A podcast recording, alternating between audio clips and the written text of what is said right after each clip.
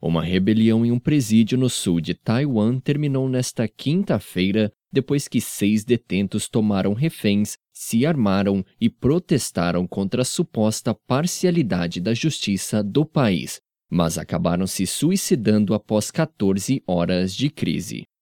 Os prisioneiros tomaram os funcionários como reféns e protestaram contra supostos maus tratos, em seguida, forçaram sua entrada no arsenal da prisão, onde pegaram fuzis, pistolas e munição.